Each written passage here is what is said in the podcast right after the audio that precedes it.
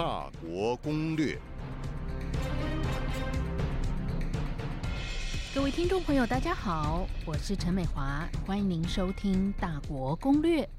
今天的节目，我从一首歌谈起。这首歌名叫做《金青海峡东景色》，这是非常有名的日本歌曲，邓丽君也翻唱过来给大家听一句。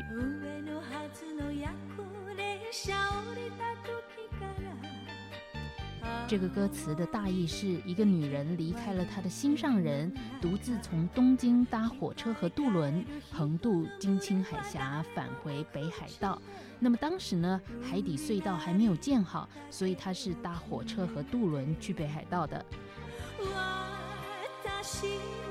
这首歌词描述了这个女主角一路上在冬天夜晚的孤独离别。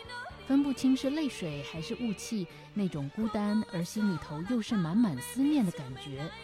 不过呢，《金青海峡》这一首经常回荡在日本人耳里的优美歌曲，如今成为战鼓雷鸣的新闻热词。十月十八号，中俄十艘舰艇同时穿过金青海峡，那么这是史上第一次，引起了震撼。原因是金青海峡非常的窄。最窄的地方只有大约十九公里，而且它的水深很浅。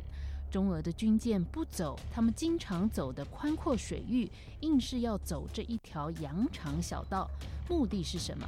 我们今天节目会先探讨这个问题，然后节目的后半再来谈俄罗斯最近跟北约的关系恶化会怎么样牵动国际局势。首先，请台湾国策研究院文教基金会执行长、台湾中山大学日本研究中心主任郭玉仁老师来谈中俄军舰穿越金青海峡，从军事方面来看有什么战略意义吗？这个金青海峡，它其实是一个水深蛮浅的，然后这个海峡的宽度其实非常小，大概最小的地方大概只有十九公里左右，然后它水深其实。平均大概四百公尺，嗯，然后最浅的地方只有大概一百多公尺，所以它是一个非常不适合大型舰，然后或者是舰队啦。像它这这一次中二是十艘舰艇一起通过哈，对对，其实它在军事实务上来讲，这个是一点意义都没有，嗯嗯，因为那个海峡真的太浅，然后太窄。嗯嗯，呃，你整个舰队通过其实是非常容易遭到攻击的啦，而且你遭到攻击的时候是完全没有反击能力。嗯嗯，对啊，所以换句话说，它不是 military large core，它是国际政治的意涵比较深啊。啊，呃，您说走金青海峡很容易遭受攻击，所以不符合军事逻辑。那政治的意义是什么？那是不是针对前一个星期美国和加拿大的军舰通过台湾海峡的这个事情呢？其实我认为它针对的是美国在十月十五号那个查菲号，就是那个 DDG ninety，嗯，它在那个同样一个中二的这个海上军演，在日本海，中国跟俄罗斯其实相当保守，它是靠在日本海北面，嗯嗯，就是离海参崴其实非常近啊。嗯啊，在那个地方军演，可是美国在十月十五号，它的这个 DDG 那里跑到那个地方去，等于有一点点在干扰中俄的联合军演了，就是他这个海上联合二零二一的这个军演啊。嗯，那美舰其实是算是非常抵近侦察了，嗯，就是去观察那个中俄的这个军演，然后他抵近之后，其实还呃也不是挑衅啦，而是说他的动作。美国这个军舰的动作，其实，在一般来看是不太会发生的，因为，呃，中俄的这个海上联合二零二一，它其实很早就公告嘛，嗯哼，然后公告了之后，它有这个禁航海域，结果这个美舰还是进去了，嗯，那我们其实都知道，美国最近就是尤其最近这两年，不管是它的军机或军舰哈，针对中国或针对俄罗斯的军演。抵近侦查是蛮常发生的一件事情，嗯，所以我的观察，我认为中俄直艘舰艇通过金青海峡，主要是针对美舰的这个行为了。我倒不觉得说美国军舰通过台海会对俄罗斯产生这么大的冲击啦。而且中俄的关系非常重要的就是到目前为止，中俄的所有的这个军事的联合行动，几乎都是以俄罗斯的考量为主，嗯，对啊，所以我觉得他第一个是针对这个 DDG 美国这个 US DDG 九十查菲号的抵近侦察。嗯哼。那第二个才是说在政治上也是在威吓日本。中俄军演是十月十四号到十七号，嗯哼。那这个 DDG 九十它是十月十五号去抵近侦察的。嗯嗯。就是俄罗斯认为说美美国这个军舰抵近侦察已经跟我们一般的军事惯例有违反了俄罗斯的看法了，因为它其实靠俄罗斯的军舰非常近啊，大概不到一百公尺。哦，这么近啊？对，非常近，而且非常靠近俄罗斯的领海。嗯哼，中俄演练的这个海域是靠。海参崴非常近，就是那个彼得大帝湾嘛，嗯嗯嗯，在那个湾外在做军演，然后这个查菲号是抵近，非常近，已经非常靠近俄罗斯的领海，哦，所以我才会认为说中俄的持烧军舰通过金星海峡是针对查菲号这个事情嘛，嗯嗯嗯嗯，当时俄罗斯有抗议或者是提出什么警告吗？不然大家好像比较有有有有有，他其实有透过那个因为。这个我们的舰艇有一个国际频道嘛，嗯哼，他有透过国际频道去请查菲号离开嘛，嗯哼，那查菲号一开始没有离开，而且还越开越近嘛，嗯，俄罗斯其实有把那段影片把它公告出来啊，哦，OK，他所以那个已经其实蛮靠近俄罗斯的领海了，嗯，这个当然就是俄罗斯宣称的啦，对，好的，谢谢郭玉仁老师。好，谈到俄罗斯，最近俄罗斯跟北约的关系跌到了一个新低点。北约在十月初的时候，以涉嫌间谍行径的理由，驱逐了八名俄罗斯派到北约的代表团成员。那么俄罗斯就宣布。终止驻北约办事处的运作，而且要关闭北约驻俄罗斯的军事联络处，等于是中断与北约的外交关系。那么最近我们还看到，北约秘书长斯托尔滕贝格说，北约将在明年夏天的峰会通过新的战略概念。那么未来十年的战略目标会转向着重制衡中国的崛起。他说：“因为中共的导弹可以到达北约的盟国，而且中国的网络科技都可能对北约形成冲击。那么接下来我们来谈一谈北约跟俄罗斯关系恶化会怎么样影响到国际局势。接下来请教淡江大学战略研究所的副教授黄介正老师来谈一谈。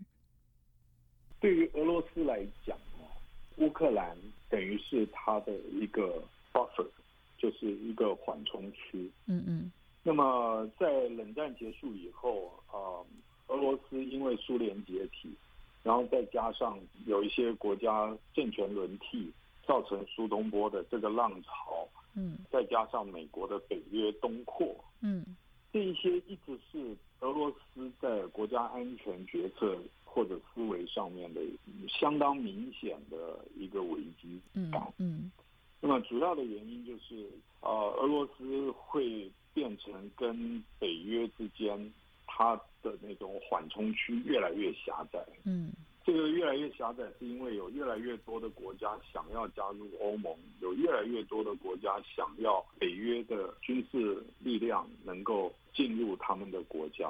嗯哼，当呃很多过去的中东欧国家开始跟北约靠拢，那么跟欧盟接近。俄罗斯面对西欧或者是面对欧盟，它的这种缓冲区越来越短。那么，尤其是一旦中东欧国家加入北约以后，那么变成说美国、英国、德国、法国的军事力量就会有机会进入。到更靠近俄罗斯的位置，嗯嗯，当然会使俄罗斯感觉到这种安全上面的威胁，而这个威胁已经存在相当久了，嗯，那么所以俄罗斯基于他自己的利益，他当然会觉得他们的呼声或者是他们一再的警告或提醒。嗯，说这个北约不要东扩，等于是要西方尊重俄罗斯有一定的势力范围，嗯嗯的期待一直都被打击，所以他们会有如此的反应，我一点都不意外。嗯，好的，谢谢黄介正老师。好的，关于俄罗斯和北约的关系恶化的这个问题，再来请教国际关系学者张国成老师。我觉得这个新冷战的味道好像越来越浓了。嗯嗯。然后北约呢把目标呢扩大哈，我想这个对中国来讲还是逐渐会产生一定程度的压力哈，特别是在国安方面嗯嗯，北约当然不会派军队来跟中国作战了，但是在中国的这种商业间谍啦、科技资讯啦、科技输出路来讲，一定会有更多的限制嘛。嗯，啊，那这个所以我觉得这个新冷战的味道好像有点变浓了哈。嗯。那俄罗斯跟北约的关系恶化，是代表拜登对于加强美国跟俄罗斯关系的努力失败吗？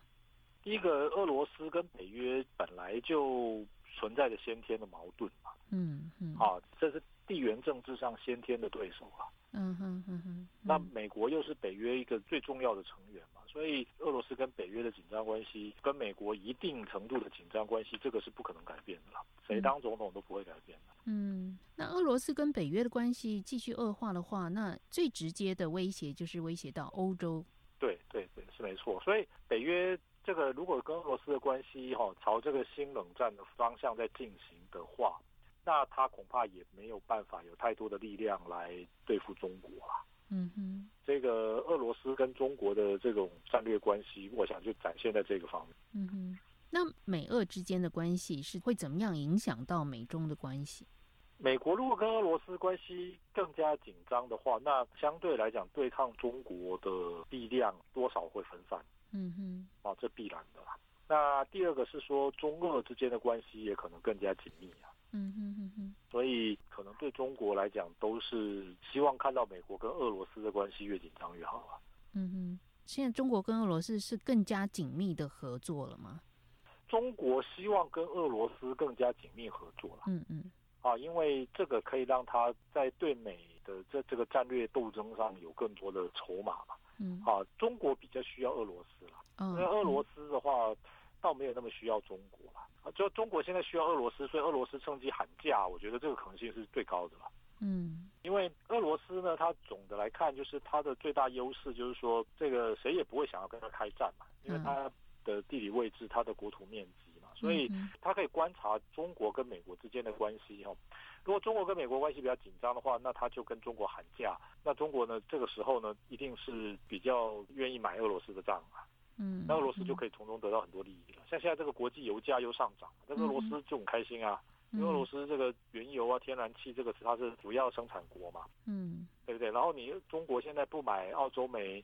然后这个俄罗斯的天然气、俄罗斯的原油对中国的重要性就更加提升了。嗯哼，嗯，啊，这块来讲绝对是非常机敏。那中国呢也乐意，就说中国对俄罗斯向来也是很大方的啦。嗯哼，所以既然有个这么慷慨的买主，那俄罗斯这个何乐而不为呢？嗯，这几天美国的国防部长奥斯汀他在北约访问，然后他跟北约召开会议。那美国加强跟北约的关系，跟美国的印太战略这两大战略有什么样的呃联动的关系，或是有什么样的平衡的关系吗？美国的印太战略啊，如果俄罗斯跟北约的关系恶化，嗯，那美国势必要增加对北约的投入了。嗯嗯嗯。那这样子的话，会让他印太战略比较被动，而且会比较被掏空啊。嗯，那这个正是中国所要的。嗯嗯。所以中国现在就是希望俄罗斯在西边放放火。老实说，这个对中国来讲就是帮了很大的忙了。嗯嗯嗯。那俄罗斯本来跟北约关系也不是那么好嘛，所以中国要俄罗斯在北约这边放放火，老实讲，只要价码合理的话，俄罗斯是不利于做这些事情。嗯嗯嗯，那中国要俄罗斯在这个边放放火，老实说，中国只要条件这个价码够好，俄罗斯很乐意嘛。所以说不定接下来中国跟俄罗斯会有更进一步的合作啊、采购啦这方面的合约嘛。嗯嗯嗯，反正中国也需要俄罗斯的能源啊。对对，所以我看最近可能中国呢会有更进一步的跟俄罗斯绵密的来往啊，签订更多的协定啦、购买的合同啦等等啊。嗯，啊，甚至线上的高峰会啦，这种我觉得可能性都是存在的。嗯嗯嗯，好的，谢谢张老师。大国之间的博弈牵动着全球地缘政治的变化，我们下一次会再针对热点话题进行讨论。谢谢您今天收听《大国攻略》的节目，我们下次再会。